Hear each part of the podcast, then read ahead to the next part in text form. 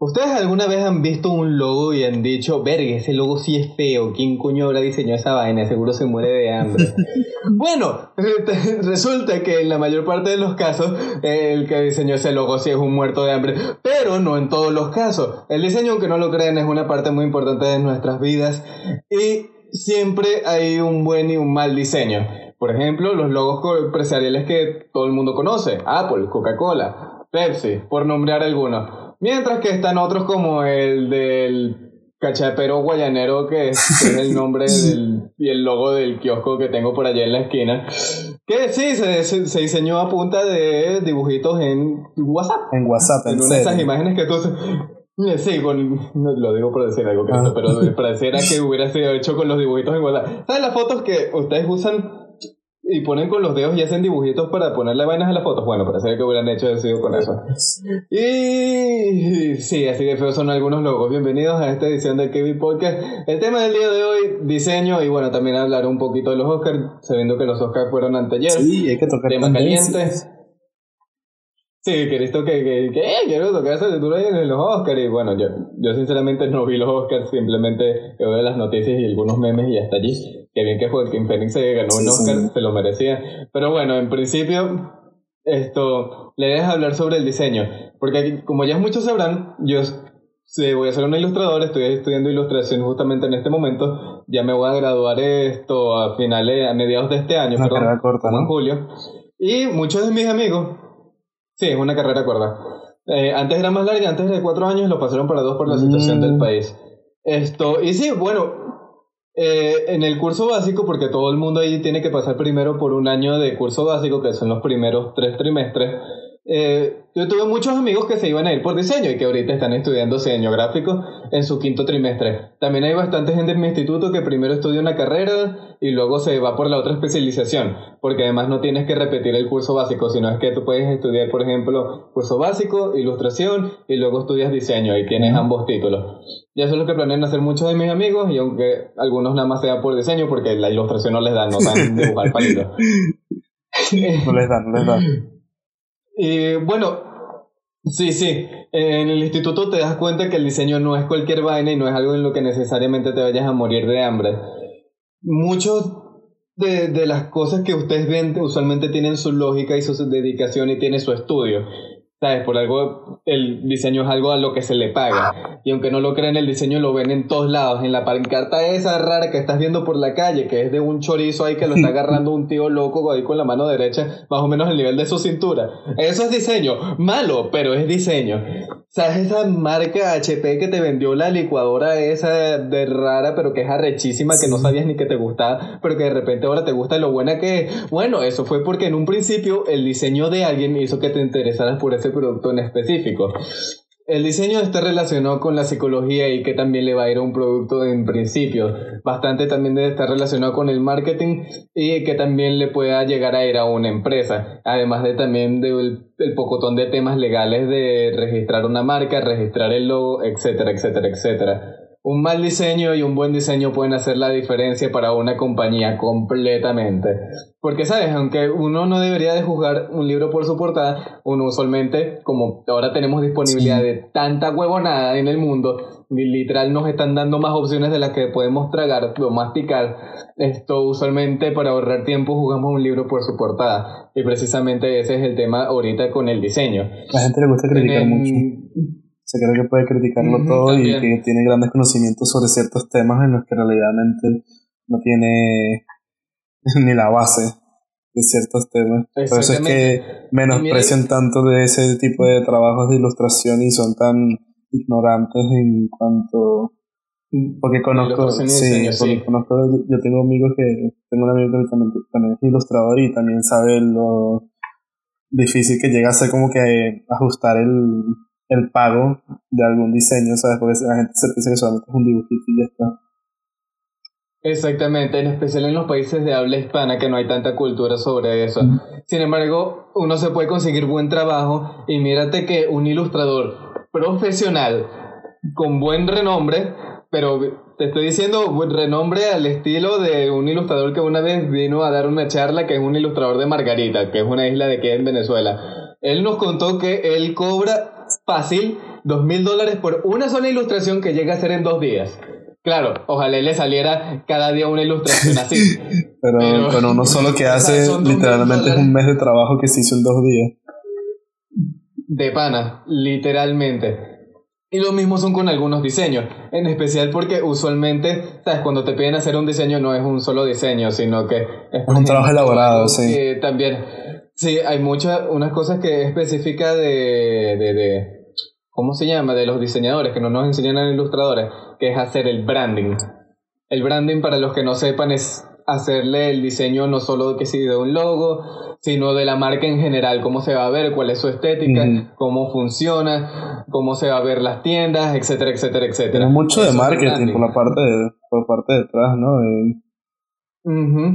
y, claro, antes de eso viene todo lo que es la base, que a mí también me lo enseñaron en los primeros trimestres básicos, que sí que composición, eh, que es bien complicadito. Si les enseñaran mi mis láminas de composición que tenía que hacer en Illustrator, ustedes se dan cuenta que no son cualquier huevonada y usualmente a la gente que no le da, simplemente no le da la cabeza para hacer una buena composición, el balance de los objetos, dónde poner ciertas palabras para que te llamen la atención, cómo guiar a los ojos a que tengan más atención a una palabra o objeto en específico. Es difícil no es sencillo, en especial cuando tienes un espacio ilimitado. A veces, hay veces que menos es más y puedes sobrecargar un, un diseño de, muchos elementos. Hay veces que simplemente pones demasiado poco. La utilización de colores, la paleta de colores, todo influye en qué tanto te vaya esto, ¿sabes? comprar tu cliente o qué tan bien visto seas en el mercado mucha gente que también trabaja de freelancing, ¿sabes? No, no es simplemente sencillo. Hay mucha gente que también se va por simplemente trabajar para una compañía y diseñar allí. El diseño está en todos lados y forma parte de nuestras vidas, aunque uno cree que uno estudiando diseño se va a morir de hambre. No necesariamente. Porque el diseño puede ir desde un logo hasta un catálogo, hasta una revista, de todo, de todo. Y mira que los eh, programas tampoco es que sean sencillos de utilizar cuando los intentas combinar todo desde Photoshop a Illustrator a InDesign, que son los más básicos que utilizan todo el mundo. ¿Algo de comentar al respecto, Yo también estoy aprendiendo al respecto, ¿sabes? Que tú eres el que está estudiando la carrera y obviamente tienes conceptos más, este... ¿Tú quieres hablar? Eh, sí, ¿Cómo es el hablar más, este mejor entendido, sí, un conocimiento, más amplio sobre el tema de lo que yo puedo opinar al respecto, más que la parte estética y lo que realmente oculta un diseño en la parte de atrás y me estoy quemando. Y... Te estás quemando. Esto quería venir a hablar de los Oscars. Que bueno, yo, quería mencionar, pero es que claro, también tiene. ¿Cómo se llama? Pero es que puedes relacionarlo un poco también, porque, como tú dices, obviamente son trabajos bien pagados aunque la gente cree que, o sea, es como un ignorancia, una ignorancia que tiene la gente, bueno, tampoco es de extrañar, pues hay demasiado de eso hoy en día. Pero literalmente créanse que esa, esa portada de esa película que a ustedes les gustó tanto, lo hizo una persona, un diseñador, un diseñador que estudió para poder hacer ese tipo de cosas y no se pueden creer la cantidad de, de dinero que pudo haber recibido por hacer nada más el póster de una película. Exactamente. Y además de que, ¿sabes? Cuando se nota un buen diseño, se nota. ¿Por qué crees que les atrae a tanta gente las películas de Marvel? Esos pósteres espectaculares que tú dices, verga, qué bien diseñado está eso. Tú mismo lo acabas de decir, está bien diseñado. Alguien bueno en diseño lo diseñó y Marvel le pagó una bola por ser un diseñador de renombre. Porque simplemente no cualquiera puede hacer eso. Si cualquiera pudiera hacer eso, no estuviera el poco de huevones que te piden un logo, así estilo freelance, y te piden que le pongas un poco de huevonadas a tu logo que no mm. deberían de estar allí. Como una vez, mira, un profesor de mi instituto me contó que una vez haciendo un trabajo para una tipa, le pidió que le hiciera un logo. Y el logo era casi que una cursiva con strokes Tenía que sí que una pintado así de leopardo horroroso que le pusieron unos gradientes ahí que sé que luego no se entendiera un carajo, que no se pudiera leer absolutamente nada. Pero mientras más mariqueras le ponía, más le gustaba la tipa. Y es como que verga, este logo está quedando horrible. este, al final, está quedando horrible. Al final la que paga es ella, ¿sabes? Y ella es la que sabe lo que va a querer. No, no, no, Cristo. En el diseño, el cliente no siempre sabe lo que quiere y de hecho, una de las cosas que les recomiendan a los que ya están trabajando profesionalmente es que no le des demasiadas opciones al cliente. Cuando le vas a dar un proyecto terminado, si le vas a dar opciones, son como máximo tres. No pongas a escoger al cliente, porque si el cliente no sabe, puede que escoja el logo más niche. Tú eres el que estudió diseño, tú eres el que sabe que funciona y que no. Por eso, usualmente, si le vas a dar opciones al cliente, dale las tres mejores opciones que según tu criterio sean las mejores que van a atraer a una clientela. Porque usualmente el cliente va a decir, oye, esto me gusta, esto me atrae, esto me atrae, pero sabes, no siempre lo que te traiga significa que va a funcionar. Porque hay gente que de repente le gusta un, un diseño ahí feísimo que tiene un stroke, que para los que no sepan qué es un stroke, es cuando le pones así como un bordado a las letras que sabes, tiene como un borde de otro color. Sí, es el, el grosor de el la grosor línea. de la línea. Quieren que le pongan un stroke y le ponga una, un gradiente, que por cierto los gradientes para impresión son terribles, usualmente salen feos. Esto... Quedar bien, ¿no? No, todavía no hay un buen sistema de impresión. Eh, y el cliente quiere que le pongas eso y que le pongas aquello. Y tú ves que, o sea, el cliente te pide ese poco huevonas, pero tú sabes, en el fondo, por todo lo que estudiaste, por todas las lágrimas que derramaste en la materia de composición, que esa vaina no va a funcionar, no va a traer clientes, el logo va a ser malo. ¿Sabes? Y también gente que no sabe registrar bien la marca, que está emprendiendo, que está comenzando, que por cierto, recomendación de si alguna vez deciden empezar una marca y querer registrarla, que es por ejemplo, ya va, quiero hacer un paréntesis aquí sobre marca, que esto me lo dijo mi mamá, muy importante registren su marca si crean una compañía, porque luego puede que venga un huevón en otro país. una marca personal también.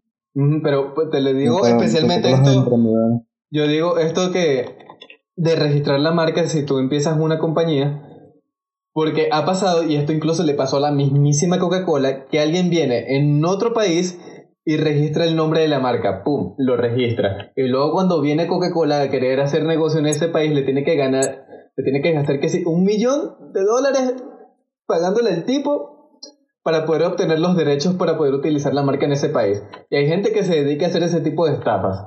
Así que no se queden como unos huevones con su marca pensando que no les va a pasar nada. Regístrenla y mira que yo sé que a veces es difícil registrar porque es una bola de dinero lo que tienes que gastarte para registrar una marca porque tienes que registrar que es el logo, el nombre, el nombre con el logo y todo ese tipo de cosas. Y sabes, al final es un bojote real, pero vale hacer un documento, tiene que hacer un documento muy largo porque yo literalmente me llevo mis clases de, de documentos científicos y patentes como tal. Y eso prácticamente, una marca personal termina siendo como una patente que tú compras para ¿sabes? Para tu propio producto, así decirlo, porque termina siendo tu propia marca personal, propio producto que te va a sacar en tu negocio de emprendedor, por así decirlo. Exactamente, y eso viene con tu... no es algo que sea tan fácil de... No, no es fácil y además de que te da todas las ventajas de las leyes de copyright y de lo que son los royalties. Por eso es que Coca-Cola, como les estoy diciendo, le tuvo que pagar a este carajo que lo único que hizo fue registrar el nombre Coca-Cola en otro país, un millón de dólares para poder hacer negocio en ese país. El tipo no estaba utilizando la marca Coca-Cola, ni es que él puso la, la ¿Cómo se llama? Él tenía su propia compañía y que de casualidad le puso Coca-Cola también. No, el tipo sabía lo que estaba haciendo y agarró. Sí, man, y que hay gente que demasiado pilas en esta vida. Como el carajo este que denunció a, a los de Red Bull. Ajá. Los denunció por. por en publicidad falsa. Mm. ¿Sabes? De que los denunció porque. Eh, como Red Bull y no le dio alas, entonces eso era lo que publicitaban en, en, en, los comerciales, en las vallas publicitarias, en los comerciales, entonces el carajo se sacó una buena cantidad de dinero nada más denunciando por esa tontería a Red Bull, ¿sabes? Exactamente. Una que uno cuando sabe jugar con la ley se vuelve peligroso. Y por eso, para los que vayan a hacer su marca, les doy la recomendación, al igual que esa recomendación va acompañada de si registran un logo, háganlo en negro registren el logo en negro, porque eso luego les va a permitir usar el logo en cualquier color. No registren el color en específico del, del logo, que si el color de su logo es azul, no, registrenlo en negro. Y también si un logo funciona en blanco y negro, es lo mejor que pueden hacer, porque lo pueden utilizar prácticamente para lo que sea y ponerle el color que sea. Por eso es que, por ejemplo, cuando mm. yo diseñé el logo de KB porque fue primero en blanco y negro, eso siempre se debe hacer así. A ver cómo queda, ¿no? Exactamente, porque puedes hacer diferentes pruebas de color. Además de que, ¿sabes? En blanco y negro, cuando va a impresión, sea para lo que sea, si es en tela, si es en una revista, si es en algún papel, siempre lo vas a poder imprimir en blanco y negro. Sin embargo, si es en un color en Mucho específico, más fácil, ¿no? sí, si es en un color en específico, no siempre vas a poder imprimirlo en algún otro lado.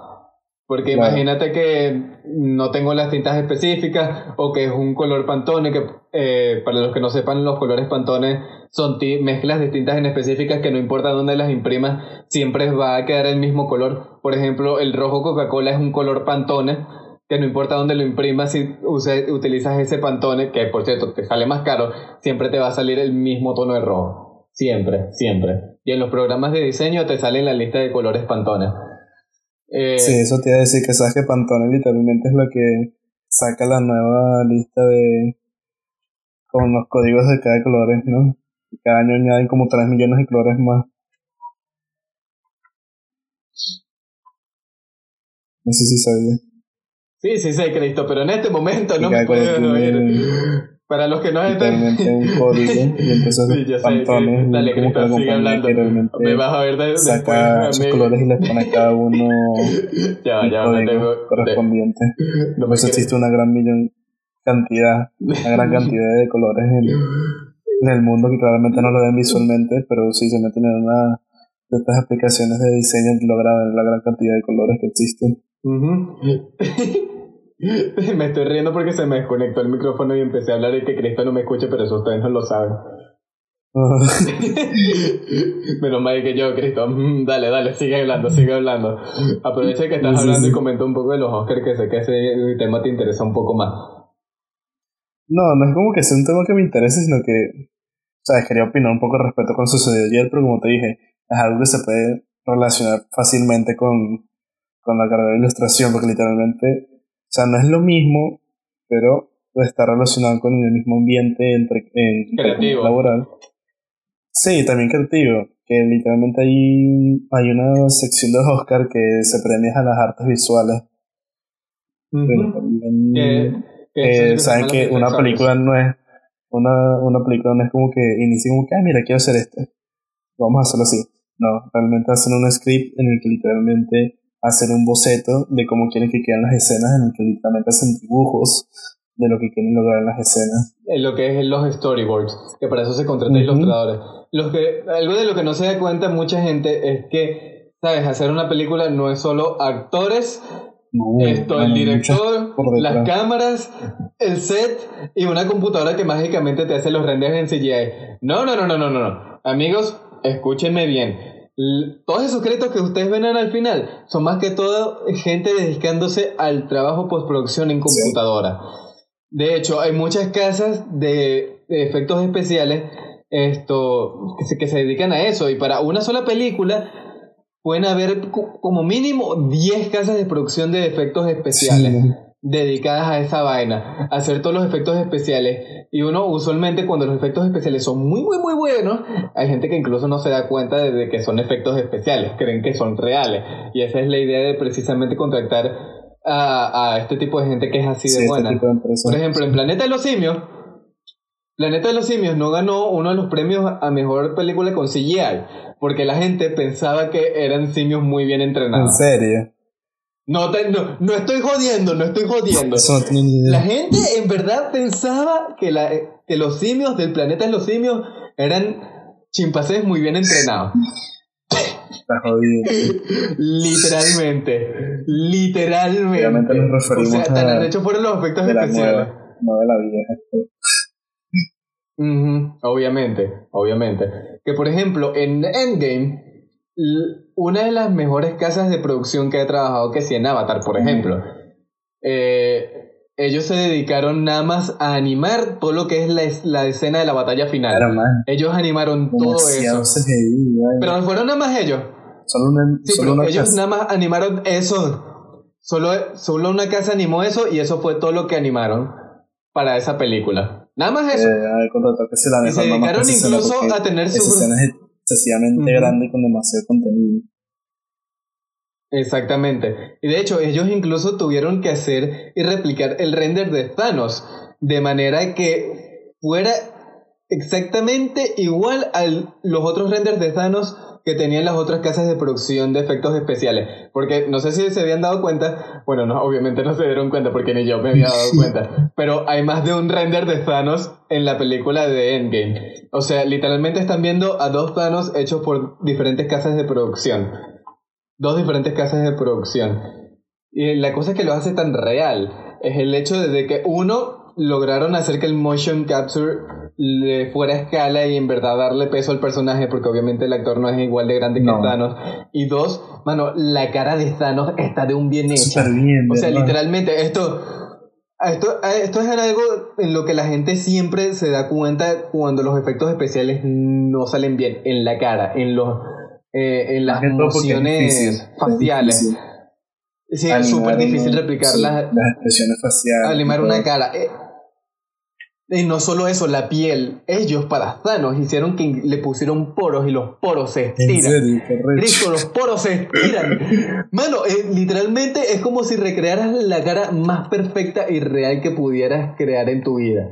Así de bueno fue el render de Thanos y por eso es que se te ve tan bien. Una, usualmente los malos renders donde más se nota es cuando la cara se ve así como si le hubieran puesto un beauty filter, o sea, un filtro de esos de belleza que te ponen la cara así toda smooth y toda lisita y sin poros. Esto, la animación de los ojos es otra vaina súper difícil de hacer. Y por último, la animación de la boca. En especial el labio de arriba. Uf, muy difícil de hacer esa vaina. Y cuando la hacen mal, se nota. Porque usualmente el labio de arriba lo manejan, son músculos, por decirlo de una manera, complementarios. No es como que el labio de arriba se mueva exactamente solo, sino que se mueve según los demás músculos de la cara, que lo ayudan a moverse más. Entonces cuando esa animación sale mal, se viene lo que se llama el uncanny valley, que es cuando la animación se ve realista, pero no lo suficiente como para que te convenzca. Entonces, sabes, tú lo ves y tú sabes que algo está mal, pero no sabes que está mal. Simplemente sabes que hay algo que está mal. Por ejemplo, en The Exactamente, en The Rogue One, en la película de Star Wars, en la que utilizaron la versión joven de Carrie Fisher, algo que salió mal fue el labio de arriba de precisamente su mm. animación. Y la gente cuando lo vio no sabía que estaba mal, pero sabían que había algo malo con la cara. Eso precisamente esto lo que hizo que se viera mal la animación, la animación del labio de arriba, el labio superior. Y es que no es fácil. Y otra cosa es los ojos, las expresiones faciales de, de, de los ojos. No sé si, por ejemplo, te ha pasado que en algún videojuego como Batman, los videojuegos de Batman Arkham, que Batman siempre está mirando el mismo sitio. Siempre tiene la mirada pegada a un solo sitio, no mueve los ojos, no parpadea. Eso es otra cosa que hace que tu animación no se vea muy bien. Y como les dije, esto no es simplemente cosas que se hagan computer magic, que tú le das un botón en una computadora y va, todo resuelto, CGI. No. Muchísimas horas de trabajo y de hecho son meses, incluso hay casas de animación que están hasta el último momento antes de la premiere de la película trabajando en un solo proyecto.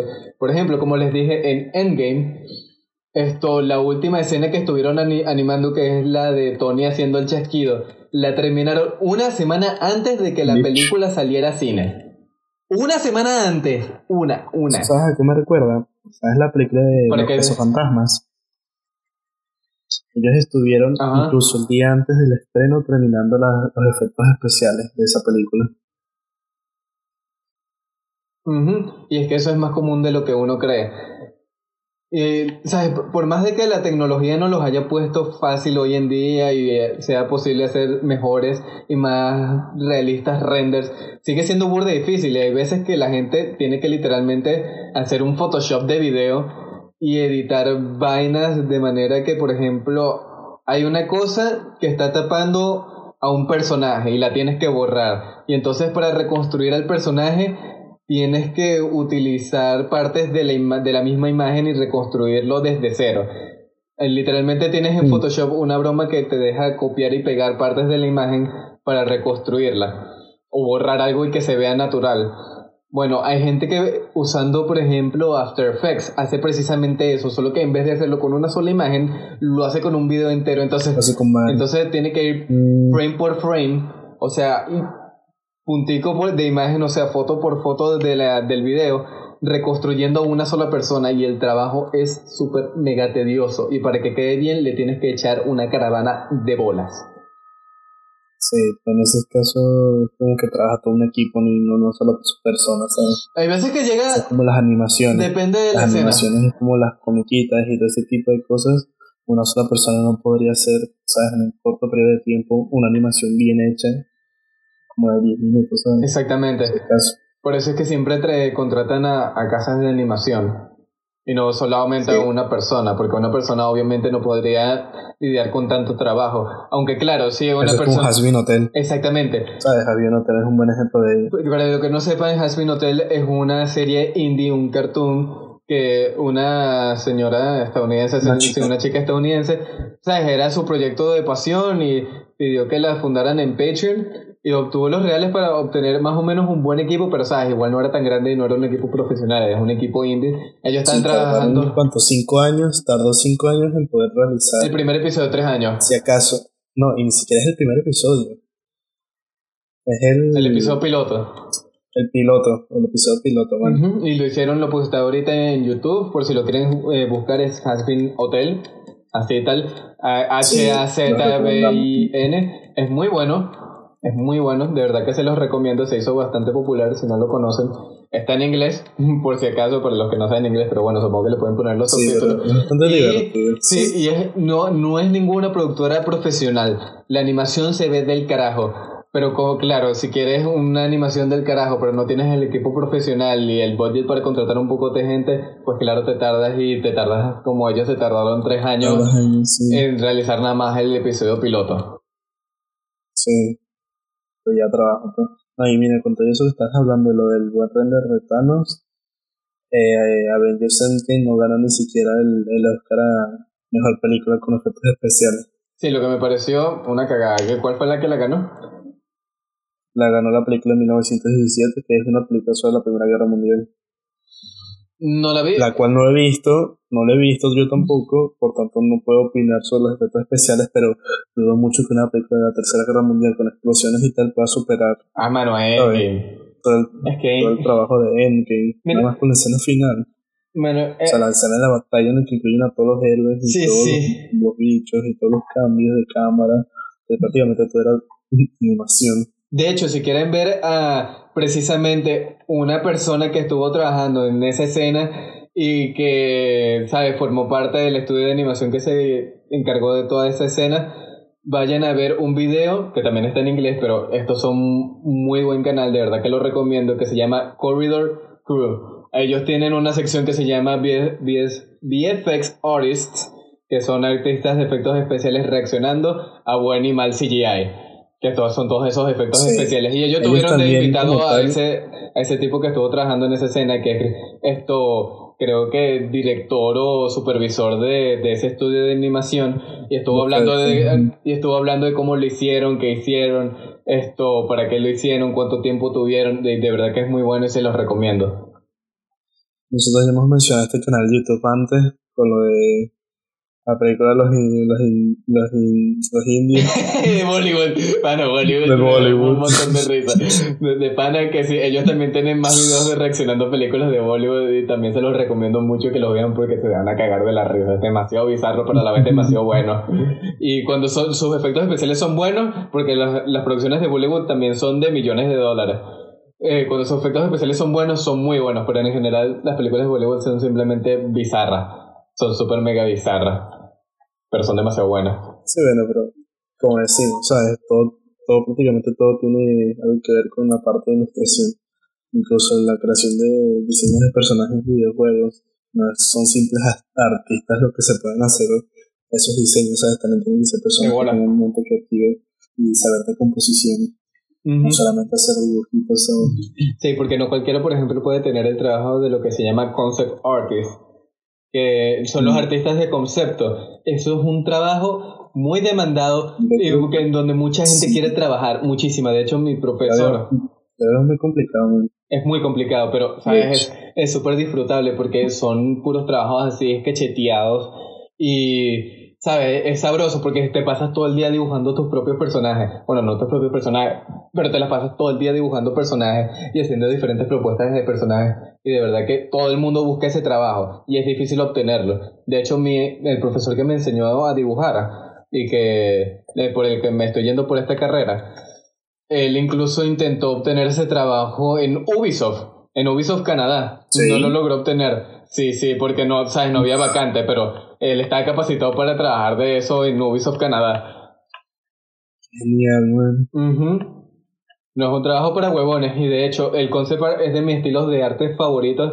Si ustedes han jugado, por ejemplo, los juegos de Batman Arkham, ustedes sabrán que cuando se desbloquean los trofeos de, de Riddler, el acertijo, también se desbloquean lo, lo que son los concept arts, el, arte de concepto de todo el videojuego, que son como las ideas rock de cómo se va a ver el videojuego. Sí, eso también viene en, ¿sabes? en las ediciones coleccionistas de los juegos.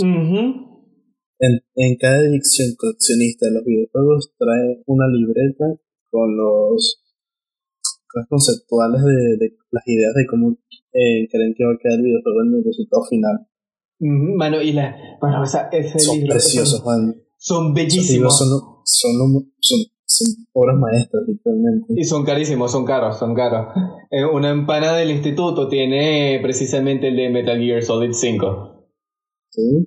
Mano, sí, sí, lo tiene, lo tiene, se lo compraron y está todo en japonés. Ese, ese libro es bellísimo, man. Es bellísimo y tú ves cómo están las diferentes propuestas de diseño de personajes, cómo se supuestamente era la primera idea de cómo iba a ser un personaje en principio, que si que iba a tener un sombrerito, que si no iba a tener un sombrerito, que si iba a estar en tal pose, que si iba a estar con tal personaje que si tal personaje iba a ver, que si tal personaje iba a tener tal paleta de colores y no sé qué broma. es un trabajo burda importante para todo el tipo de media, más que todo de entretenimiento. ¿Sabes? No, no es cualquier cosa. Hay siempre, eh, para la mayor parte de estos trabajos, hay mucho más desempeño detrás de, de todas estas cosas de lo que uno cree.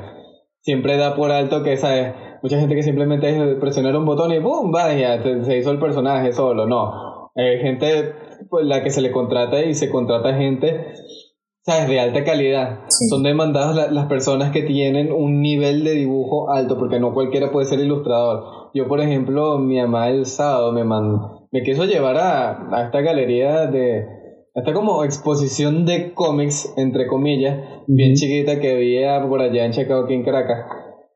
esto. Y yo cuando la veo, y yo me quedo así como raro, así que verga.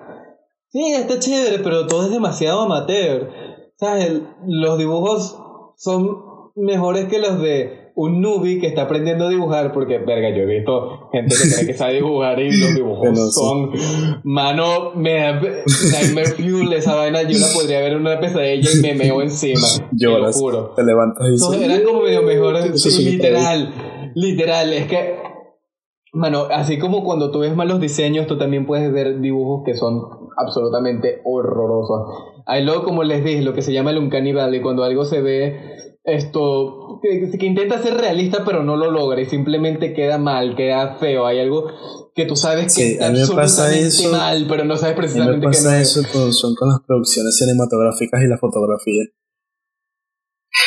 No con dibujos porque mm, mm, no sé dibujar, claramente, pero eh, ya quien puede ser un hay diferentes tipos de artistas, ¿sabes? Y de mentes creativas. Y realmente tengo, mi opinión, buen ojo para la fotografía y pues como me he investigado por mi propia cuenta sobre producciones cinematográficas, tengo ciertas ideas de planos, cosas por el estilo y si identifico algo no está bien.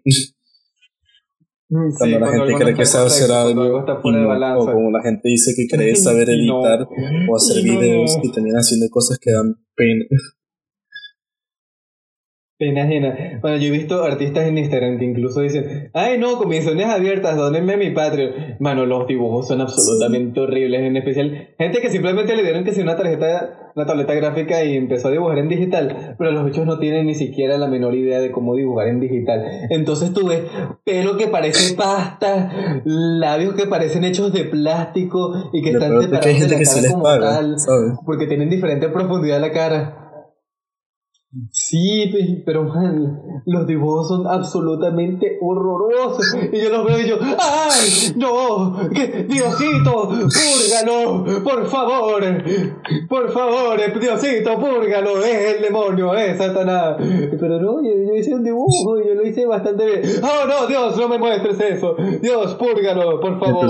¡Ah, que te salve! Y lo crucifico. Porque simplemente son, sí, porque son horribles, de pana, que son absolutamente asquerosos y no sé cómo la gente puede pagar por eso.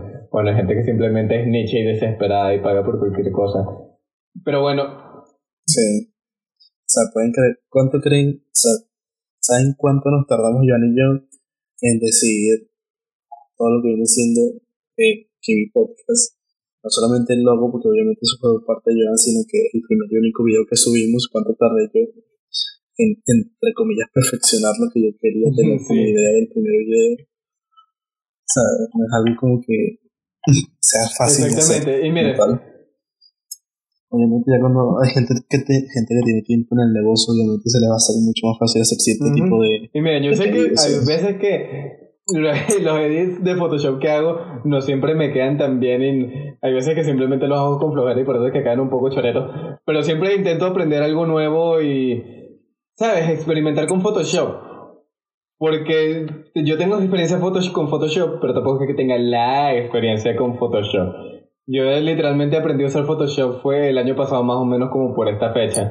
Y ahorita es que lo estoy empezando a usar. Y los cambios a Y ahorita es que lo estoy empezando a usar esa constantemente para hacer un thumbnail cada semana. Intentar aplicar los... Mm. ¿Sabes? Las cosas que aprendí en el curso básico. La superposición de, imágenes, Y, ¿sabes? No siempre uno puede encontrar la, la la foto que quiere, no siempre con la iluminación que quiere, con la foto que, esto, con las sombras que quiere o simplemente no sabes cómo utilizar el programa de cierta manera, es complicadito, pero sabes, con práctica se utiliza y sabes, no duden de buscar también en internet referencias y instrucciones y tutoriales, porque en internet se aprende más de lo que uno cree. Así como así como yo con, con la edición de sonido, que realmente no tenía ninguna idea sobre escalas, decibelios, en, ¿sabes? En, sintonizadores, ¿sabes? De compás ni nada de esto y he ido aprendiendo mucho con esto. Literalmente, no necesitas literalmente ser, estudiar como una carrera Sí, para hacerla. Para poder tener conocimientos básicos sobre este tipo de cosas. Sí, aunque hay gente que simplemente no le da la cabeza y es que, ay no, mira el logo que hice. No es para todo. Y me, una vez un pana me mostró un logo que hizo que sí que en el teléfono con un pseudo Illustrator. Mano, esa vaina tenía como 5000 capas. ¡5000! ¿Cómo coño tú tienes 5000 capas en un logo? Mano, tú estás loco. ¿Qué carajo? ¿Cómo mantienes orden con eso? Sí, algo que también me estresa es, por ejemplo, con las ilustraciones digitales. Uno ahí también trabaja por capas, las layers. Me estresa ver cuando alguien trabaja en una sola capa. Una sola capa. Ah, eso también. Porque además de que si, si la cagas. Puedes cagarlo todo. Si la cagas. Sí. La cagaste y no la puedes borrar porque intentas borrar una cosa. y la hoja queda en blanco y todo. Hay veces que me pasa incluso que estoy trabajando en la capa equivocada por accidente y luego que, ay, vamos a apagar un momentito esta capa para ver qué tal se ve y veo que se apaga todo el trabajo que yo hice yo, oh no, oh no, no, no, no, no, no, no. No, yo lo que pasa es que me gusta, soy un maniático con crear carpetas, entonces como que creo como mil carpetas para meter las cosas, ¿sabes? Composiciones, mis contadas composiciones, incluso con mis propias cosas privadas, sabes que sí, en tareas y archivos propios míos.